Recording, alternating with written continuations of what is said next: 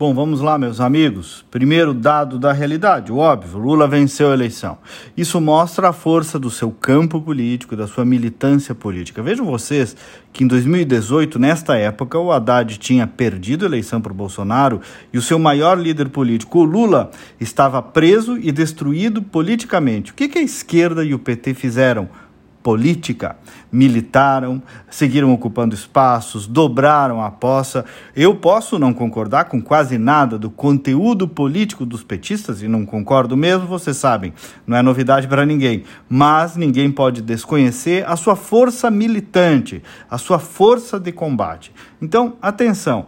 Se quem hoje perdeu se deprimir ou parar, se essa força nova que surgiu, conservadora e liberal, desistir, aí o inimigo simplesmente toma conta. Porque se Lula fez 60 milhões de votos, e isso, claro, é muito, a sua oposição, a sua resistência é de 58 milhões de brasileiros, e isso também é muito. E dentro dessa força estão deputados, senadores e líderes sociais de grande expressão e de grande poder de mobilização. Então, Lula ganhou uma eleição, mas não ganhou uma carta branca. Nunca a direita teve uma força tão grande e sólida no espectro político e social brasileiro. Não é só político partidário, não. É social também, porque é uma cultura que se enraizou. Agora, claro que essas forças que perderam terão também que exercitar um pouco de autocrítica, porque o exercício do poder sempre conduz a um certo excesso de autoconfiança. E não foi muito diferente dessa vez. Por exemplo, a maioria das pautas do Bolsonaro, eu vou dizer para vocês, tem apoio de dois terços da população brasileira. Mas a forma foi derrotada. A forma venceu esse conteúdo com o qual as pessoas concordam. E o governo, o próprio presidente, teve erros de forma de agir inúmeras vezes durante os últimos quatro anos, tanto que ele próprio pediu desculpas.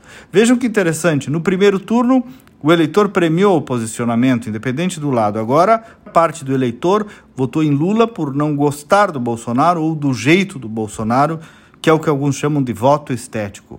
Lição disso tudo: o eleitor quer posicionamento, mas quer com jeito.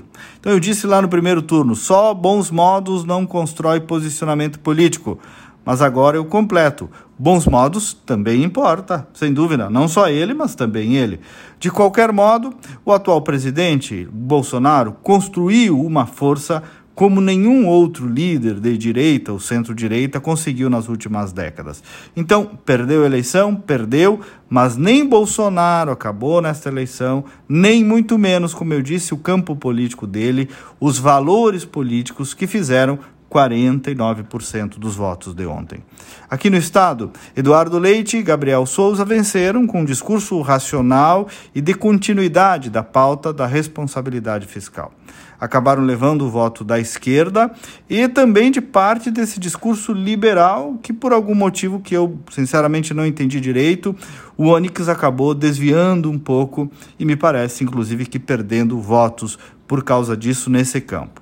Mas, voltando para o Brasil, rezemos. Infelizmente, pouco mais da metade do povo achou que a prática moral lulista não importava tanto assim. Já havia acontecido com Maluf, com outros. É um triste sinal moral, mas, como eu procurei mostrar, a resistência continuará. E, enfim, de minha parte, essa culpa eu não carrego. E a vida que segue.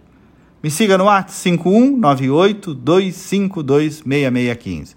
5198-252-6615. Me procura também nas redes sociais, Kleber Benvenu, com GNU no final. Até amanhã e vamos com fé.